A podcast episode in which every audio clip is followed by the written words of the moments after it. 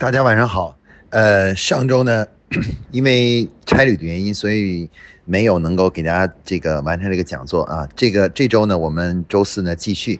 来呃继续我们之前跟大家继续的那个讲座啊。我们这一个板块呢都是关于品牌的啊。上一周呢我们也讲了一个呃品牌的主题，那这周呢我们仍然会讲关于品牌的一些话题啊。那么本周呢，我给大家想分享的是什么呢？是关于 B to B 企业如何做品牌这个问题啊。呃，这个问题为什么会有一定的值得探讨呢？是因为，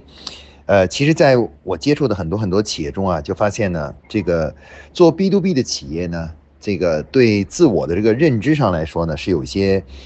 呃误区的啊。很多 B to B 的企业呢，认为呢，呃，因为 B to B 呢比较强调。性价比啊，产品的性价比。因此的话呢，这个 B to B 企业认为呢，其实大多数认为呢，就是，呃，比如说做 B to B 的这个领域呢，最重要的就是第一，把产品的成本控制住；第二个呢，就是要去呃搞好客户关系啊，跟客户关系。那么这是 B to B 这个成功的，似乎是看着最重要的两个因素啊。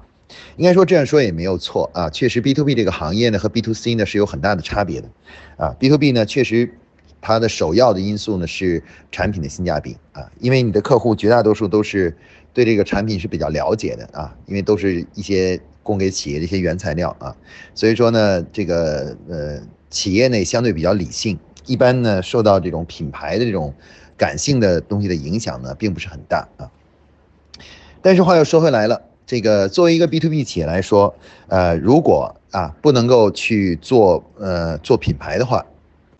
那么商业经营最大的价值呢就被就被抛弃掉了啊。我们上次讲过了，就是其实作为一个企企业来说呢，是在商业过程中的时候两种价值可以经营的，一种呢是有形的，就是我们说的销售还有利润啊，另外一种呢就是无形的，也就是品牌的价值和资产。那如果一个 B to B 的企业只把所有的精力都放在经营销售和这个呃利润上的话，那么最后的结果就是，虽然也能够取得一些啊收获，但是呢，实际上他们丧失了最重要的一个呢，就是关于呃凝聚在品牌中的无形资产的经营啊。所以说 B to B 企业做品牌呢，首先我们说呢，它是有必要的啊，因为它是在你的商业活动中呢，给你能够创造更大价值的一种工作方法啊。那么大多数 B to B 企业呢，这个的认认知呢是会停留在就是说，呃，第一 B to B 企业不好做品牌啊。第二呢，就是 B to B 企业呢，这个如果是做品牌的话呢，这个就是它的由于工作方法和呃不太熟悉，所以说在做品牌的时候呢，缺乏相关的资源和这个人员和团队来做这个品牌。那当然，还有一些人认为呢，就是 B to B 企业呢，其实，呃，这个就是呃，如果要是做品牌的话呢，就必须得积累一个庞大的资源啊，因为大多数人认为，如果做品牌的话呢，肯定就要投入大量的广告，然后一投广告的话呢，就需要很大的资源。那么如果没有这样资源去做品牌的话呢，就觉得这个可以说必要性不大啊，必要性不大。那首先呢，我们说呢，这个 B to B 做企业做品牌呢，这这件事情呢，呃，从理解的角度上来讲，我们要首先要理解一下，就是，呃，它是有两种选择的啊，一种选择呢是，呃，如果你现在的这个拥有一个 B to B 的这样一个注册商标啊，那么你用品牌的方式来运作这个商标啊，这个和你的销售和营销工作，这是这也叫做品牌啊，这叫做 B to B 的品牌。啊，当然，另外一种呢是 B to B 企业呢再注册一个牌子，注册一个商标，然后呢去选择一个呃和自己原来原有行业有一定关联的消费品啊，或者是可以面对大众的这种呃产品呢，然后去做这个品牌啊，把那个当成一个牌子来做，那么这个呢也叫做品牌啊。那我接触的呢，呃，大多数企业呢，这两种选择中呢，绝大多数选的是第二种选，第二种选项，就是说，呃，这个原有经营的一个一一个生意一个业务，然后赚了一些钱，然后呢，重新注册了一个牌子，准备开始走进消费者这个领域和行业啊，那通过在这里面做品牌啊，那么应该说第二种选择呢，是一个很好的一个选择啊，呃，但是呢，这个。做 B to B 的企业呢，在做品牌的做这件事情的时候呢，遇到的最大的问题就是什么呢？就是思维上的惯性问题啊。因为在做 B to B 的行业的时候啊，它形成了一种营销的思维惯性啊。那么如果一下子猛地转来去做消费品的品牌的时候呢，就会遇到一个问题，就是呃传统的呃思维习惯呢改不过来啊，很难呢就是一下子转进进入到所谓经营品牌的运营思想和运营方式中来，这是 B to B 呢在实际操作中呢遇到的最大的一个问题啊。那可能有的同学会提一个问题说，呃，那么有没有特别成功的企业啊，B to B 企业成功的去转型，然后做出了一个呃 B to C 的品牌啊？那这个呢，就我们就可以随便给大家举两个例子啊，比如说，第一个呢就是咱们国家最著名的例子就是华为啊，华为呢原本呢是一个做 B to B 的企业啊，B to B 的企业专门做通信设备的啊。那么，当他们累积了一定的呃资源以后，他们决定做 B to C 啊。那我们大家看到，现在华为手机呢，在这个世界，包括这个全中国呢，取得了非常大的成功啊，非常大的成功。应该说，这是一个非常成功的，可以将 B to B 的这个业务延展到 B to C 的这种业务的啊。那另外呢，还有一个很著名的，其实我们大家都没有注意到啊，就是我们现在所熟知的淘宝啊，淘宝原本呢，它的前身呢是阿里巴巴。阿里巴巴原本是什么呢？是一个做 B to C 的，呃 B to B 的一个企业啊，是面对企业的，是企业上面寻找生产资源和企业间的这种交易的这么一个平台啊，它不是面对 B to C 的。但是呢，呃，可以说，呃，马云呢，阿里巴巴成功的进行了转型啊。现在呢，我们知道的最多的呢，却是它的 B to C 品牌啊，就是这个淘宝啊等这些业务，支付宝啊这这些业务啊。那事实上呢，我们可以看到呢，就是呃这样的例子有很多啊。咱们所知的世界上一个著名的美国公司三 M 公司，原本呢是生产金刚砂的啊，金刚砂和砂轮的，也是一个 B to B 的企业啊。后来呢，随着业务的不断发展呢，他们呃，开始思考去做 B to B 的这个 B to B 的这个呃业务的时候呢，哎，有人呢就研究出来了一个，除了那种简单的胶水以外，研究出了一个这个便利贴，啊。通过便利贴呢，他们就顺利的走向了这个 B to C 的领域，最终呢，他们形成了一个 B to C 和 B to B 呢相互呃共同时存在的这样一家企业啊，而三 M 这个品牌呢也被做起来了啊，形成了很大的一个品牌价值啊，可以说这样的例子呢不胜枚举啊，其实在我们身边有很多很多，所以说这就说明呢，我们的我们的 B to B 企业是可以做 B to B 的呃 B to C 的品牌的，而且这个你。既可以用原有的品牌，也可以呢用自个儿再重新创造一个牌子出来啊，都可以啊，都可以。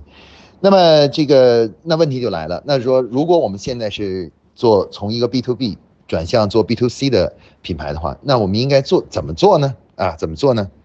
其实呢，这个做法呢，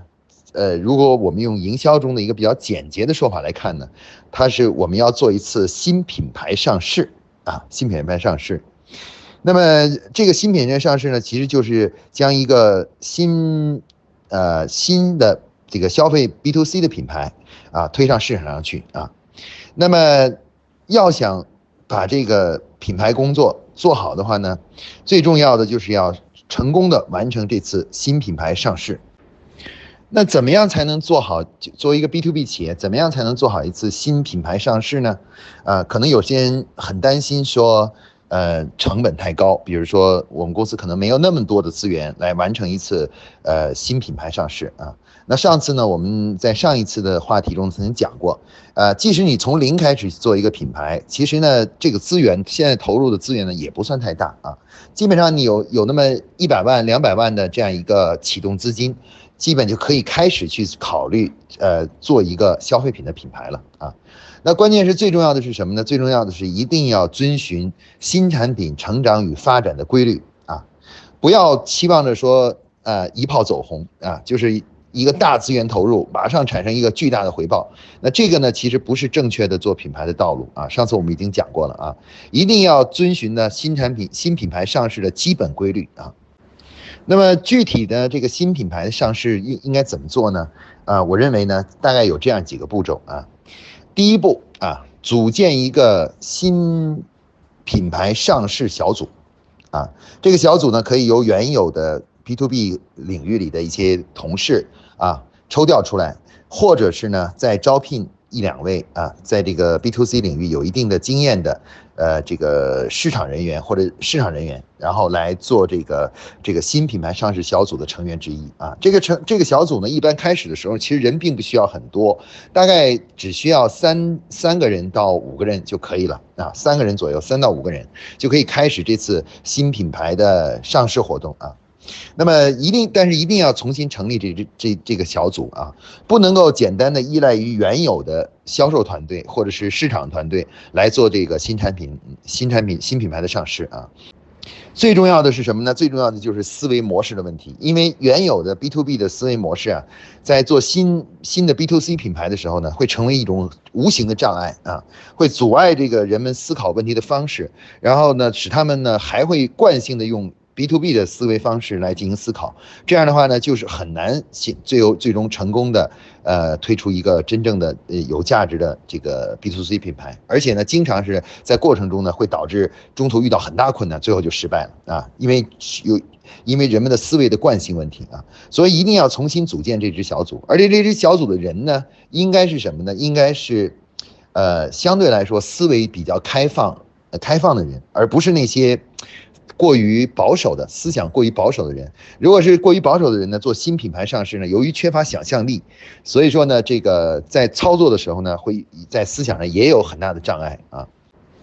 好，那么第二步呢是做什么呢？第二步呢是应该先呢安排这个小组呢去专业的机构呢进行一下关于新产品上市和新品牌上市的工作流程和标呃和操作标准的这个学习。啊，因为现在呢，呃，已经有这样有这样的机构专门能提供啊，就是这种就是新产品上市、新品牌上市的工作流程以及标准的这种呃学习，并且呢还可以加以辅导啊，加以辅导。那么在这种呃有一旦有了这个专业的指导和学习以后呢，这个小组呢将会少走很多弯路啊，切不可呢让他们一组成以后立刻就开始进行新产品新品牌上市。由于他们在这方面缺乏经验或缺乏流程，如果一旦这样做的话呢，经常是呃会走很多很多的弯路啊，那个经常是反反复复的会折腾很长时间，浪费很多资源啊。那么这个呢就是我们说的第二步啊，第二步就是要去。让这些人员接受这方面的装相关的学习，因为新产品上市呢，其实已经有了非常成熟的这种工作方法啊，只要按照工作方法严格去做呢，基本成功率还是比较高的，可以达到大概百分之呃七十以上的成功概率啊，成功概率。但如果这些团队不经过学习就开始进行新产品上市的话，那么成功概率呢，大概直到不到百分之五啊，只有百分之五左右的成功几率啊，成功几率。呃，这样的话对企业来说是极大的风险，从可以说对这个呃新产品新品牌上市极大的风险。好，那么这是第二步啊，那么第三步呢，企业呢首先呢要去做的事情呢，就是一定要去赶快注册一个，如果没有的话，一定要去注册一个注册商标啊，注册商标。那么这个注册商标呢，其实是非常重要的，因为这个这个是我们经营的基础啊，经营基础。当然了，在这个过程中呢。呃，伴随这个商标的注册呢，同时呢，这个小组呢要首先呢完成这个所谓的品牌定位啊，对这个品牌进行定位。那么定位呢是一个广义的定位啊，注意这里的定位呢不是简单的说，呃，做什么呃。做什么产品，或者是呃，就是或者包括或者是精神的这个感受是什么，就是风格是什么。其实这个所谓的定位呢，包含了四个方面的内容啊，包含了什么呢？包含了第一个呢，就是你的呃这个呃是做什么，是什么品类的，哪一个类别的商品啊？这个这个产这个品牌是属于哪一个类别的品牌？我们称为叫品类的定位啊。然后另外呢，就是档次啊，就是你是什么档次的啊？这个呢也需要进行确定。然后第三个呢，就是关于你的准备、发展和宣传的核心的功能特点是什么啊？假如你定好了那个品类，那你的功能特点是什么啊？比如说实用、呃专业、啊，然后呃质量可靠，像这些呢都是属于呃可以成为这个质量就是利益的联想的或利益的定位的啊，就功能利益的定位。然后最后呢，最重要确定的是什么呢？是格调啊，也就是品牌的风格啊，风格，啊，你的风格是什么啊？那那个呢，我们称为叫做价精神价值的联想啊，精神。那实际上这四个。确定啊，这四项内容的确定呢，是帮助未来这个品牌啊，就是下一步该怎么做呢？把它等于有是一个定海神针啊，帮这个品牌呢定下了这样一个基基础的格调啊。那么在这个格调的指引下呢，后面的新产品上市呢才能顺利的展开，包括品牌注册工作呢才能有效的展开啊。所以第三步呢，其实就是这个小组呢要做品牌定位，同时基于品牌定位呢进行。品牌的注册活动啊，注册活动，那这个呢是我们整个 B to B 企业做品牌的第三步啊，第三步。那么第四步呢是什么呢？第四步呢是，呃，第四步是要去准备这个新产品上市的计划啊，做一个良好的计划。这个计划呢是之中呢将包含了整个新产品上市的时间。啊，包括呢这个呃操作的步骤，以及呢什么呢？以及这个新产品上市过程中的整体需要的费用啊，费用呃的多少，那么都在这个计划中呢将会进行描述啊描述啊。那么当然计划中呢是不能够直接指出我们马上上的产品是什么啊，因为你新品牌上市肯定伴随着一个产品上市，这时候还无法准确定义这个产品啊。有很多企业在这个新品牌上市的时候呢，往往是预先呢就选定了一个产品，就用这个产品呢，往往来进行所谓的新品牌上市。而由于这个产品本身呢，作为第一这个品牌下的第一个产品来说，呃，上市啊，这个不太合适啊，不太合适。所以说呢，就会导致什么呢？导致你非要用这个产品来上市呢，往往是最终呢，这个新的新品牌上市呢，最终还是失败了啊，还是失败了。啊，所以说呢，这时候呢，我们在做这个计划的时候呢，一般来讲呢，只是就时间、总体时间、总体预算啊，呃，基本的操作步骤啊，有一个安排，但是呢，并不会啊，就是这个，就是呃，马上就是这个确定具体的产品的形态啊，是什么的内容啊，呃，那么这个呢，是我们说的第四步啊，第一步做这样一个计划。那么第五步呢，是什么呢？是关于。这个小组呢，必须要确定一套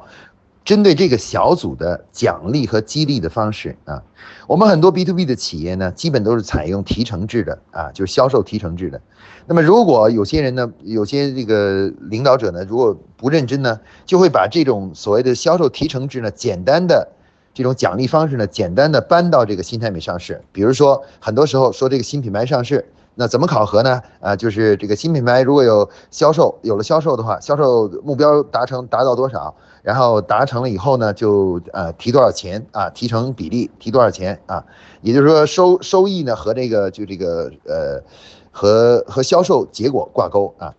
那么如果一旦这样做了的话呢，这个新产品十有八九会失败的啊。为什么呢？因为这个模提成的模式是不能用于新产品上市的。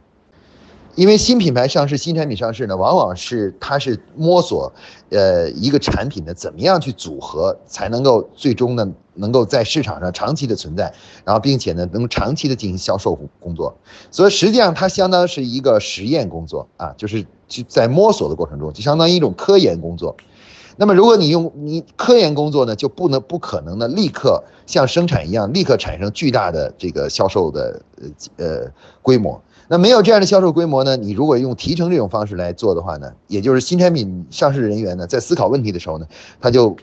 考虑的方向就错了，他就不再考虑这个这个产品怎么样把它把它重新认真的研究组合啊，能够适应未来长期的销售，而追求呢短期的呢就呃获得一点点的销售额啊销售额，呃这样呢才能保证他们的收入啊，所以说呢，必须要制定一个。为新产适合于新产品上市的这么一种啊激励的模式啊，那么一般来说，新产品上市呢，我们最好的激励模式呢，就是采用项目奖啊，因为新新品牌新产品上市本身就是一个项目啊，呃，员工呢除了这些呃工员工呢除了拿基本工资以外呢，他们的最重要的奖励呢就是项目奖金啊，比如你完成了这次新产品上市，达到了预期的目标的话，那么这个项目奖金呢，可能是啊有一个总的金额，而这个金额也不低啊，可能有的时候一个这样的项目啊，大概呃新产品上市，比如六个月的话，那个大概奖金可能有几万块钱的奖金，奖给这个小组里面所有的人啊，所有的人啊，甚至可能还更多啊，更多。那么呃项目奖金呢是比较适合于新产品上市这种形态的，大家要注意呢，就是如果啊。新产品上市的这个这个激励方式，如果还采用提成制的话，新产品上市必经必定会失败。那么这个呢，我已经经历过很多次了，所以说这个呢，大家不用去怀疑这个东西，也不用再去试了啊。只要你采用提成制来做这个新产品上市，基本上十有八九你这个小组啊，在还没有完成这次新产品上市的时候就会散掉啊，就会散掉，人就走了啊。那么这个呢，是我们的一个非常呃，就是可以说是非常呃。宝贵的一个经验啊，就不能采用这种方式啊，所以就是说，我们说这第五步呢，一定要去，呃，这个制定一个适合于新产品上市的激励方式啊，这就是我们说的第五步啊，第五步。那么第六步呢？第六步呢，其实也是很关键的一步啊。第六步这个关键的一步是什么呢？是，呃，我们一定要，因为新产新品牌上市的特点呢，是因为品牌还没有基础。所以这时候的品牌建立呢，非常需要一个产品来把这个品牌这个场面撑出来啊。所以说呢，这个新的新品牌上市中呢，寻找这个上市的这个产品形态，成为了这个新产品上市成新品牌上市成功的一个关键啊关键。假如你找到的产品啊，与这个市面上同类的产品。没有这个就是显著性的差异和区，就是呃就是差别或者这个亮点啊亮点，那么新品牌的这个上市呢，想成功呢会很难的啊，非常困难啊。所以说呢，怎么样去啊去寻找一个啊这个非常的既能够符合自个儿企业原有经营的这个呃领域啊，跟这个领域有相关性，同时呢又有着与市面上同类产品。显著性的功能差异的这样的一个产品，就成为了这个新产品上市成功的一个非常重要的一个节点啊。有很多企业在上新品牌的时候呢，呃，往往呢就是会有一种念头，就是说，呃，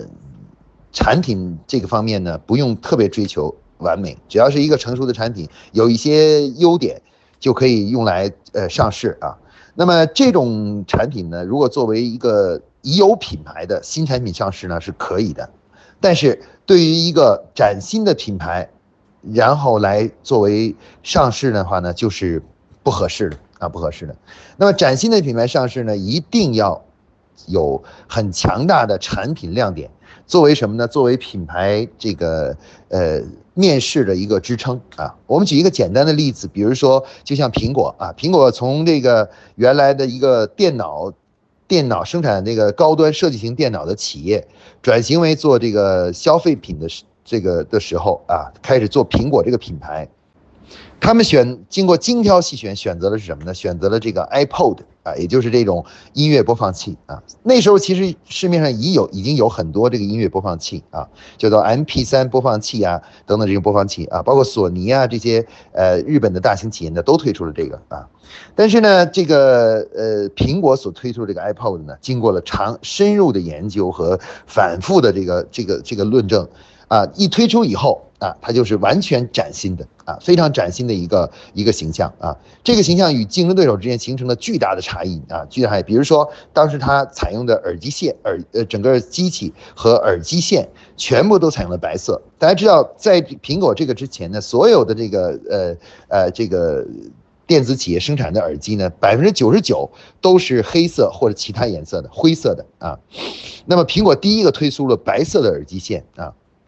而且在造型方面的话呢，苹果的 Apple 呢有非常大的产品特点啊，它这个整个造型的浑然一体，然后使用了最先进的材料，然后手感非常好啊，然后在播放的时候呢，操作起来呢又很简单，又非常的方便和简单。然后另外呢，最重要的是在这个产品上市的同时呢，呃，苹果呢建立了这个 Apple Store 啊，App Store。啊，Apple Store 建立起来，成为这个就是这个 iMusic，也就是这个音乐下载的一个基地也建起来了。因此，它整个这个这个新产品呢是一个丰满而又有独特、绝对的独特性，无论从外观上，还是从功能上，还是从服务上，都有了绝很大的特点。这样的话，就使得苹果这个品牌一推出，马上在就是得到了消费者的这个认知和这个认可啊，呃，可以说是一炮走红啊，一炮走红，马上就形成了一个呃很好的一个对品牌的印象和认知啊。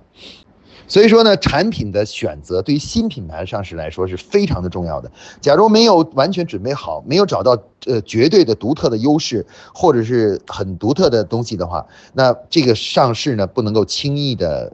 就是推广和开始啊，还要继续去磨合，直到磨合出一个非常。呃，有特色的一个产品才可以啊，才可以啊。当然，这个这一步呢是呃需要花一点时间的啊，因为并不是说呃只要你找到一种新科技，它就一定能成为一个好的。产品，并且能推动品牌的成长。有的时候呢，这个真正能推动一个品牌成长的那个产品特点呢，往往并不是一种新科技，而是一种只是一些结构上的或者外观上的一些设计啊，设计就形成了这个这个呃这个品牌这个产品最大的独特的特点啊，独特的特点。